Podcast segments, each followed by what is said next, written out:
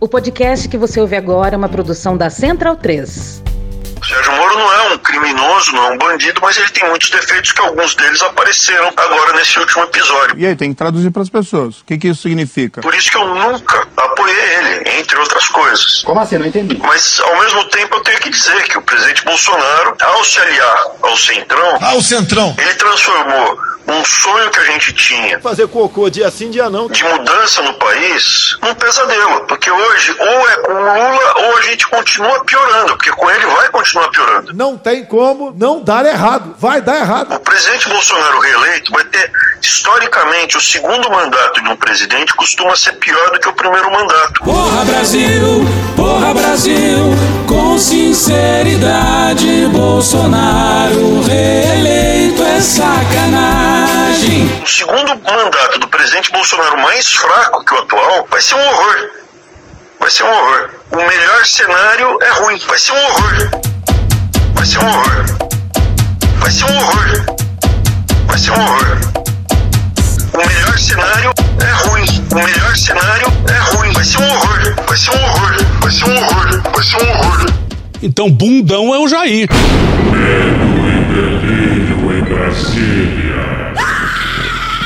É uma canalice que vocês fazem. Olá, bem-vindos ao Medo e Delírio em Brasília com as últimas notícias dessa bad trip escrota em que a gente se meteu. Bom dia, boa tarde, boa noite. Por enquanto. Eu sou o Cristiano Botafogo e o Medo e Delírio em Brasília, medo e delírio em Brasília.wordpress.com é escrito por Pedro Daltro. Esse é o episódio dias 1191, 1192 e 1193. Ah, é? Foda-se. E presumindo que não vai ter impeachment, se tudo der certo, faltam 269 dias 69, filodinha a gente gosta. pro fim do governo Bolsonaro. Enfia no rabo, gente. Ó, como o cara é grosso. Bora passar raiva?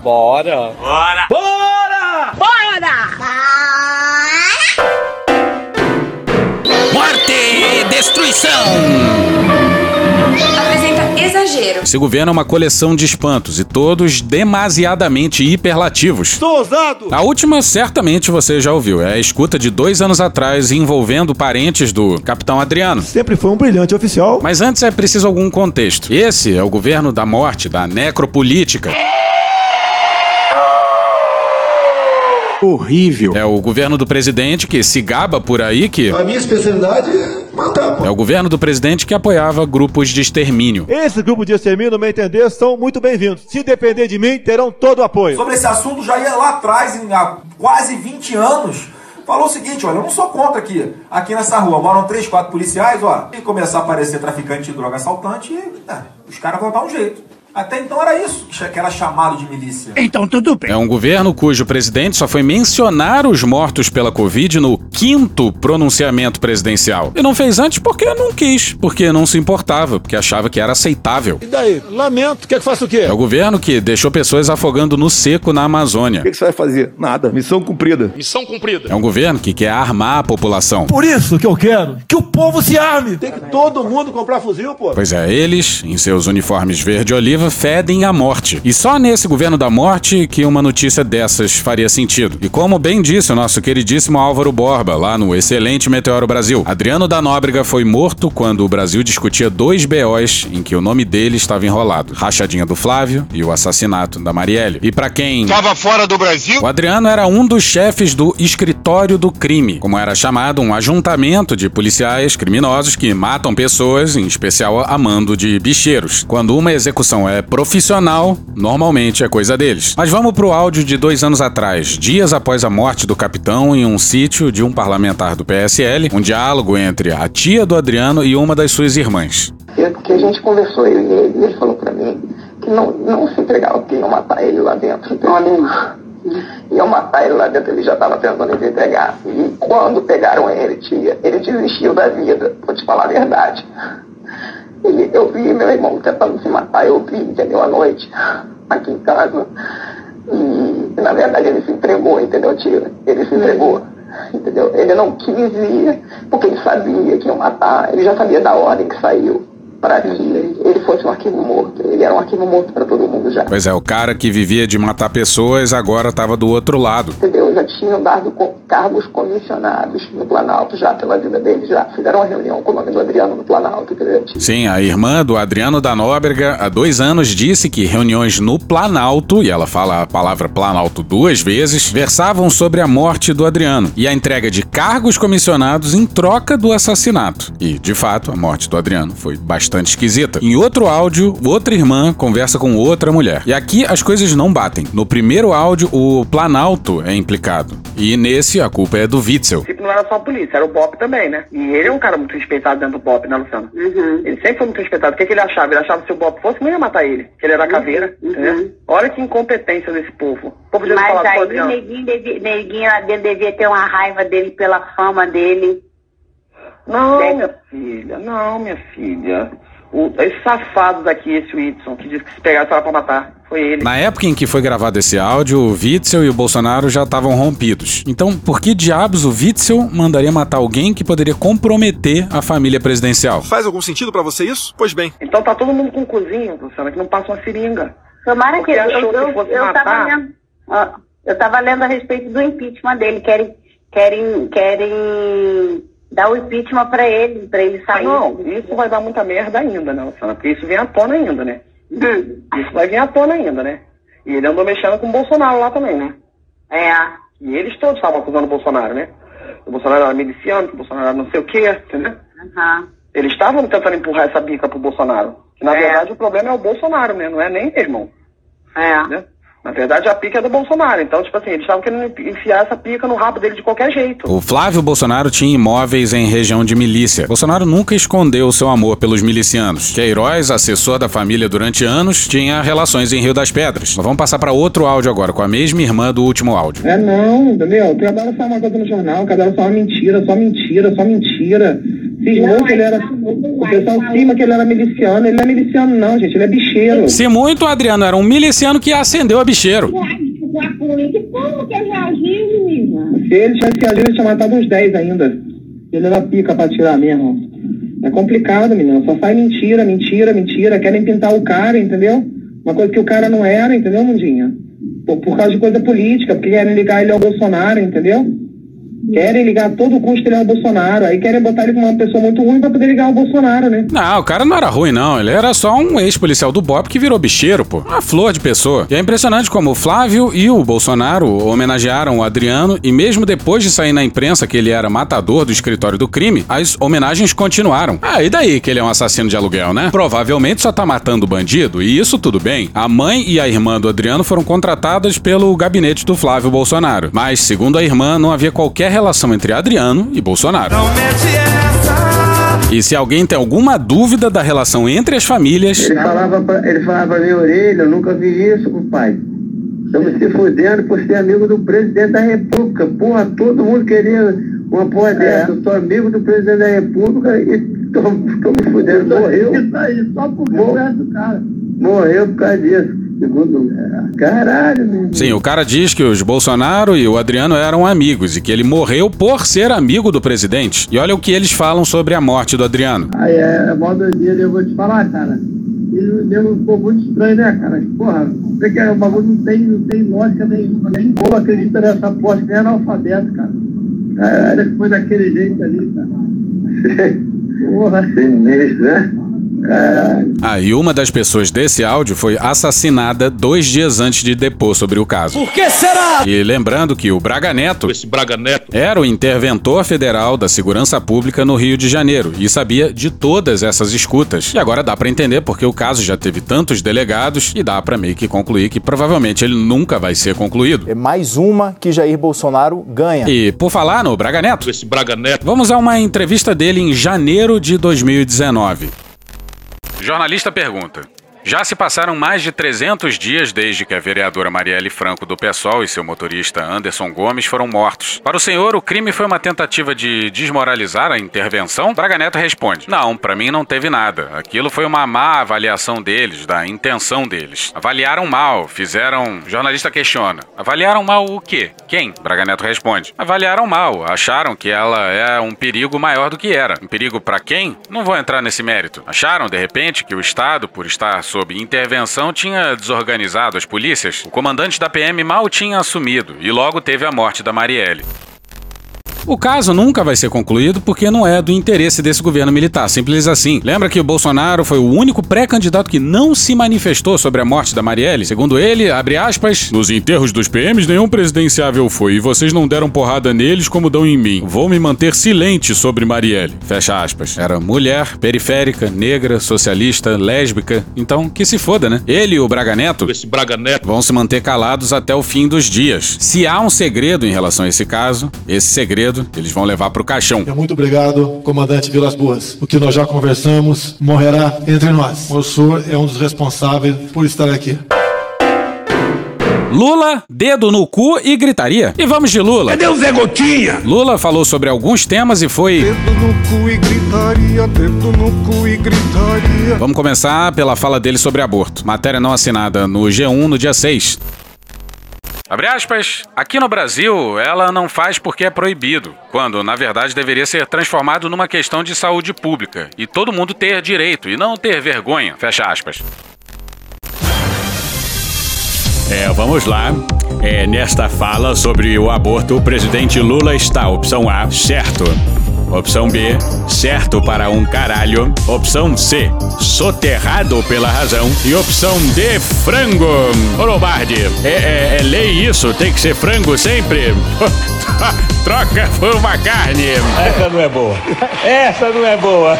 Ninguém deu risada. Teve muita gente com algum nível de razão, com medo de inspirar, de incitar os ímpetos conservadores de um certo parte, de uma certa parte do eleitorado, dizendo que o Lula estava errado, tratando o aborto como um tema proibido. O que mostra que a gente vive numa quadra miserável da história. Para muitos bolsonaristas, os Estados Unidos é uma espécie de modelo de sociedade. Lá, depois de uma decisão da Suprema Corte, que aqui eles chamariam de ativismo judicial, ainda nos anos 70, a famosa Roe vs. Wade, o aborto foi permitido. O ex-presidente avaliou que a pauta da família é muito atrasada no Brasil. Tá certo. Família é homem e mulher. Deu cu. Abre aspas, essa pauta da família, pauta dos valores, é uma coisa muito atrasada. E ela é autorizada por um homem que não tem moral pra fazer isso. Ele não cuidou dos filhos deles. Fecha aspas, disse em referência a Bolsonaro. Abre aspas, a sociedade evoluiu muito, os costumes evoluíram muito. E precisamos ter coragem pra fazer esse debate. Fecha aspas. Para muita gente, eu incluído, o desespero da possibilidade de um novo mandato de Bolsonaro faz a gente revisar qualquer coisa que coloque essa situação em risco. Por outro lado, a gente precisa de maturidade também. E talvez um pouco de coragem. Coragem que às vezes falta a alguns aliados. O interlocutor de Lula afirma que não está nos planos do partido rever a lei de aborto. A crítica do ex-presidente, contextualiza, seria as tentativas de impedir os abortos previstos em lei, como aconteceu com uma criança em Pernambuco. Na ocasião, servidores do Ministério da Mulher, da Família e dos Direitos Humanos se deslocaram até o hospital para convencer a família do contrário. Se é esse o caso, para que mencionar? Só cria faísca. A tristeza é que, seguindo esse pragmatismo, a gente só vai debater temas como aborto, drogas e coisas similares no próximo século. Ou seja, vocês percebem a loucura? No primeiro semestre de 2020, mais de 80 mil mulheres foram atendidas pelo SUS em todo o país em razão de abortos mal sucedidos, provocados ou espontâneos. O total é 79 vezes maior do que o de interrupções de gravidez previstas pela lei no período. 1.024 abortos legais realizados à época. E aquele negócio, né? A situação do aborto no Brasil é uma hipocrisia generalizada. Quem tem dinheiro e quer abortar eventualmente, obviamente, aborta com segurança. E, honestamente, se homem engravidasse, o aborto já seria legal há muito tempo. E aqui a gente se vale do excelente Caio Almendra lá no Twitter. A esquerda deve ser criticada quando não luta ou quando luta mal, mas não simplesmente por lutar. Defender o aborto com argumentos ruins e antipopulares? Ok, mete o malho. Mas defendeu a descriminalização bem? Tá certo. Mesmo quando ainda somos minoria. Nosso trabalho é catar os mais potentes argumentos das nossas pautas e disseminá-los pelos locais onde eles mais potentes forem. Quem nos manda não lutar não é nosso aliado. Não imagino que haja qualquer pessoa do setor progressista que defenda a não luta pelo aborto. Talvez se defenda a não luta pelo aborto agora. E passemos à segunda fala do Lula. Porque aí sim ele. Errou. Em evento na CUT, o Lula disse o seguinte sobre a pauta trabalhista.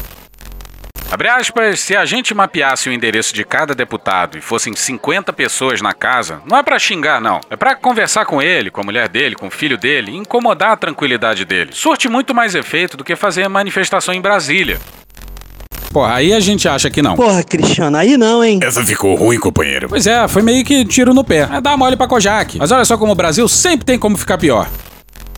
Em vídeo, o deputado federal Júnior Amaral, do PL de Minas Gerais, aparece carregando uma pistola enquanto explica onde fica sua casa em Contagem, em Minas Gerais. Abre aspas, vou esperar vocês lá. Tanto sua turma como você. Vai lá conversar com a minha esposa, com a minha filha? Vocês serão muito bem-vindos. Fecha aspas.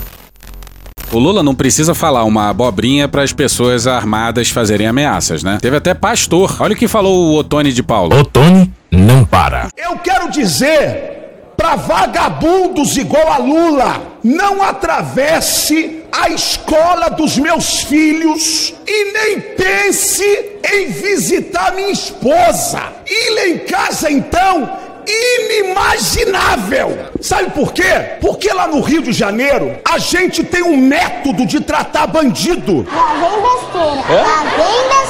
Lá no Rio de Janeiro, isso é no Rio, é na bala. Então, não venha atravessar a escola de meus filhos, não venha tentar abordar minha mulher, não venha tentar visitar minha casa, porque vai ser na bala. Estão me ouvindo? Vai ser na bala, seus vagabundos. Uh, que mais? Pois é, esse aí é um pastor. Vou até chamar o Cunha antes da hora. Que Deus tenha misericórdia dessa nação. Mas não acabou ainda não. Fica aí, Cunha, que daqui a pouco eu vou precisar de você de novo. Pois é, não tinha necessidade do Lula falar um negócio desse, né? Ele levantou pro pessoal cortar, o que também não justifica essas ameaças de resolver tudo na bala da bancada bolsonarista. E é inacreditável que um parlamentar use a tribuna, ele falou isso da tribuna, para fazer esse tipo de ameaça. Mas, né, depois de um certo deputado louvando torturador em plenário, vale tudo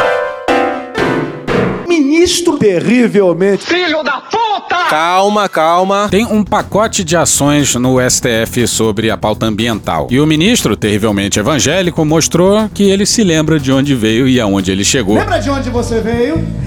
Lembrar de onde você veio e aonde que você chegou. Bora pro Paulo Roberto Neto e Rafael Neves no UOL no dia 6. Ministro André Mendonça, do STF, pediu vista. Ah, não, de novo não! De novo não! E suspendeu o julgamento de duas ações da chamada Pauta Verde, conjunto de sete processos que discutem políticas públicas e omissões do governo federal no combate ao desmatamento na Amazônia. Mas que filho da puta, olha aí, veja você. Pois é, para surpresa de. Ninguém. Né, Bolsonaro? Hoje eu tenho 10% de mim dentro do, do, do, Supremo. Não é que eu mande no voto do Cássio, não é que eu mande no voto dele, mas o que eu podia apresentar naquele momento, né, para o Senado, quem vota no Supremo não sou eu, quem vota é o Senado, era o Cássio. E, é, quando você fala em pautas conservadoras, ele já pediu vista de muita coisa que tem que ver com conservadorismo. E se, se, se ele apenas votasse contra, ele ia perder por 8 a 3 né, ou 10 a 1 A gente não quer perder por 8 a 3 10 a 1 A gente quer ganhar o jogo ou empatar. E ele está empatando esse jogo. A suspensão ocorreu logo após o voto de Carmen Lúcia, única a votar que reconheceu a existência de um quadro estrutural de violação a direitos na situação ambiental do país. A ministra deu um duro voto, criticou a falta de execução do orçamento para políticas ambientais e cobrou a adoção de um novo plano para reduzir o desmatamento da floresta. Em seu voto, Carmen reconheceu o estado de coisas inconstitucional na proteção ambiental da Amazônia. Nessa situação, o judiciário reconhece uma situação de contínuas violações à Constituição instituição. Carmen iniciou a leitura de seu voto na última quinta-feira, dia 31, com duras críticas ao que chamou de cupinização das instituições democráticas, especialmente em temas ambientais. Abre aspas, o que são esses cupins? O cupim do autoritarismo, o cupim do populismo, o cupim de interesses pessoais, o cupim da ineficiência administrativa. Tudo isso junto a construir um quadro que não tem o cumprimento objetivo garantido da matéria constitucional devidamente assegurada, fecha aspas, afirmou. E vai ver, o Mendonça deve achar que continua sendo o advogado-geral da União, que no caso dá o mesmo do que ser advogado pessoal do Bolsonaro. Ao pedir vista, André Mendonça afirmou que a proteção do meio ambiente não é somente responsabilidade do governo federal, mas também dos estados e que é preciso buscar uma resposta futura. Certamente a resposta vai demorar muito para vir. Mendonça vai sentar no pedido de vista por alguns anos. E passando a boiada. Abre aspas, a responsabilidade com a proteção não é apenas da União, é também dos estados. E na região há estados com dimensão maior do que muitos países. E nós precisamos, para ter uma resposta, a meu ver, adequada a essa questão, tratar também da responsabilidade dos estados. Fecha aspas, disse. Abre aspas, não quero olhar muito para o passado, quero ver como construir o futuro. Fecha aspas. O ministro afirmou que pediu vista apenas nesses processos, mas votará nas ações pautadas para amanhã. Pois é, e aí quem vai pedir vista vai ser o ministro Castro Nunes. Mix de insanidade. Vocês sabiam que até ontem o general da Ativa era assessor presidencial? Daniel Golino no Extra no dia 7. O ex-ministro Eduardo Pazuello foi exonerado do cargo de assessor especial da Secretaria de Assuntos Estratégicos, vinculada à presidência da República. A exoneração foi publicada nesta quinta-feira no Diário Oficial da União e consta como a pedido.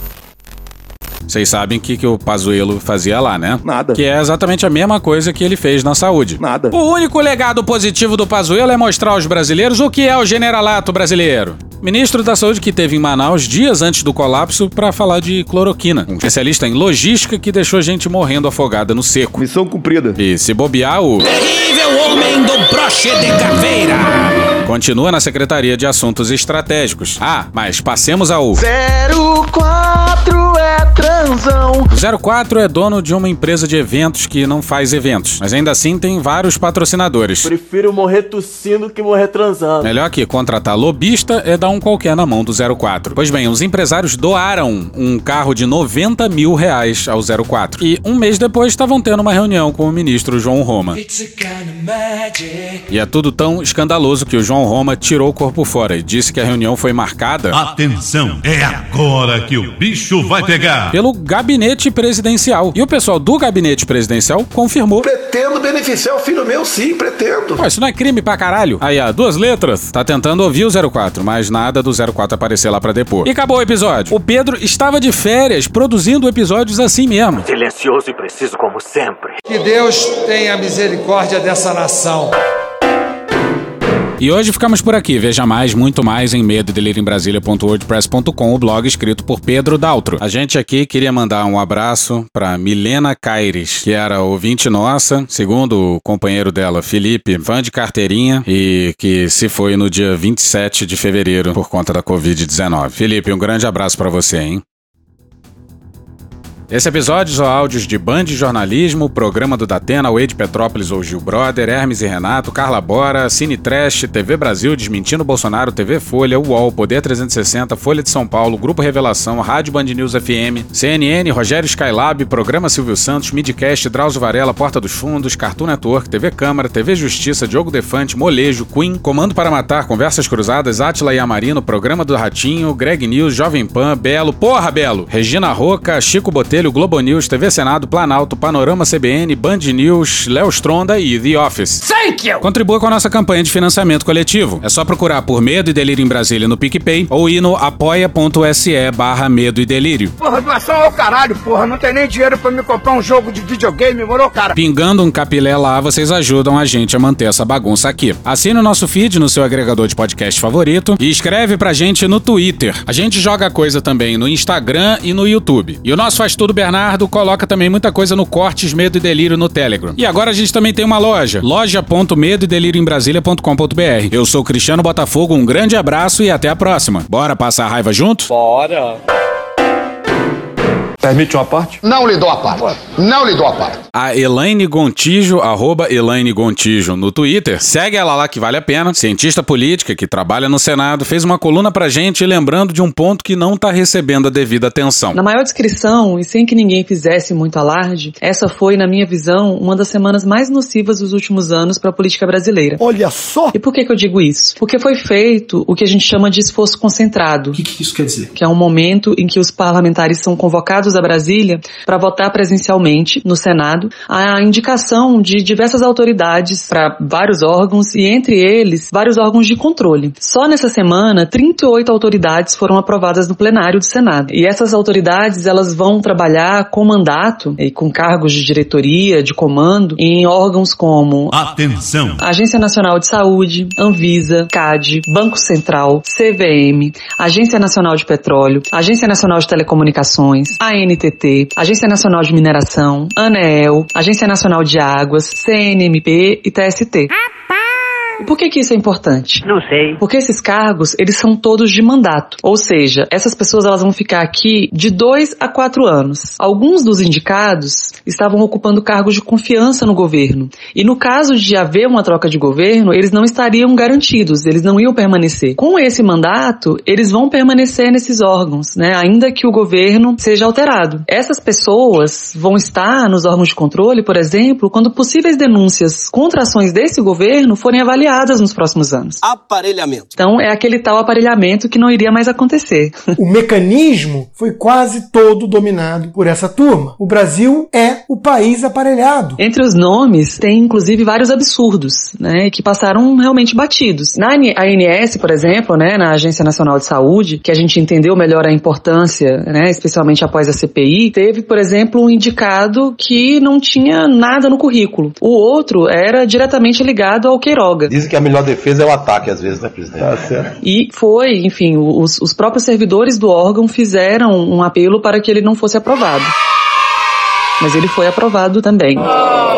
No Banco Central. Atenção, Paulo Guedes! A gente tem o curioso caso de um genro de um banqueiro que foi aprovado para ser diretor de política econômica do órgão. O CAD é um dos órgãos favoritos para indicações políticas. Por quê? Porque é o órgão que analisa e decide sobre fusões, aquisições, incorporações de grandes empresas. E além disso, investiga também a questão dos cartéis. Né? Então, é, a gente tem lá o caso de um superintendente que já foi acusado de participar bêbado da reunião, de uma reunião. Aí, gente, qual que é o problema agora? A gente tem um outro que foi indicado para o mesmo órgão, que era chefe de gabinete de um controverso ministro do STF. E todos esses foram aprovados para exercer mandato no CAD. Outras escolhas que eu diria que são no mínimo controversas foram feitas para a Agência Nacional de Água. E qual que é a importância desse órgão? É esse órgão que é responsável por implementar a política nacional de recursos hídricos, por regular o uso desses recursos, pela prestação de serviços públicos de irrigação e adução de água bruta, pela segurança de barragens e pela instituição de normas para a regulação dos serviços de saneamento básico. Nessa agência, só para a gente ter uma ideia, foram colocados contra a vontade também dos servidores do órgão. O irmão do atual ministro de Infraestrutura, que ficou no lugar do Tarcísio de Freitas, que é, por coincidência, genro do ex-ministro da Casa Civil, Luiz Eduardo Ramos. É inaceitável. E a esposa ou ex-esposa do secretário executivo do ministro Ciro Nogueira. Enfim, é, mesmo com a resistência de alguns parlamentares, esse foi o saldo negativo, né, absolutamente desastroso dessa semana, que eu tenho certeza que a gente ainda vai sentir por bastante tempo. Puta que pariu. Porra! Porra! Porra! Porra! Putinha do poço. Problemas? Pornô. Pornô. Paralelepípedo de crack? Paralelepípedo de crack? Paralelepípedo de crack. Frente Putin. Frente Putin. Frente Putin. Presidente, por que sua esposa Michele recebeu 89 mil de Fabrício Queiroz? Parte terminal do aparelho digestivo. Pum. Que bom do bom. Agora, o governo tá indo bem. Eu não errei nenhuma. Eu não errei nenhuma. Zero. Porra. Será que eu tô errando falar isso daí? Não tem como não dar errado. Vai dar errado. Tem tudo para não dar certo. O cu dilatado. Tem que tirar um título e votar, caralho. Se liga, hein? Te falam de democracia, você nunca vê resultado. Se dava pra algo mudar, já tinha mudado. Tu acha que não manda nada, tu fica com a cara magoada. Acha que tudo é piada, tudo que falaram é conto de fada. De dois em dois anos vem a nossa chance de mexer um pouco e influenciar. Não dá pra perder o momento de dizer o que a gente pensa. Tu sabe, tu pode tão pouco e o pouco que tem não vai desperdiçar. Então vai no TSE, tira o título pra tu votar. É só você entrar no site do Tribunal Superior Eleitoral, que é tse.jus.br. Aí você clica nos três risquinhos que estão ali na barra superior, e aí depois em Eleitor e Eleições. Depois em Tire seu título. Aí vai aparecer um monte de coisa escrita, depois você desce até iniciar seu atendimento à distância. Aí é só seguir as instruções. Pô, tu é jovem, tu é safo. Vão te pedir fotos de alguns documentos. Um documento de identificação brasileira oficial, um comprovante de residência atualizado e também, caso você seja do sexo masculino e tenha mais de 18 anos, certificado certificado de quitação do serviço militar. Dá pra ser um pouquinho mais fácil? Dava. Mas porra, tá fácil pra caceta já, né? Então entra lá agora se você ainda não tem o título. Tu sabe, tu pode tão pouco e o pouco que tem não vai desperdiçar. Então vai no TSE, tira o título pra tu votar. Se liga, hein?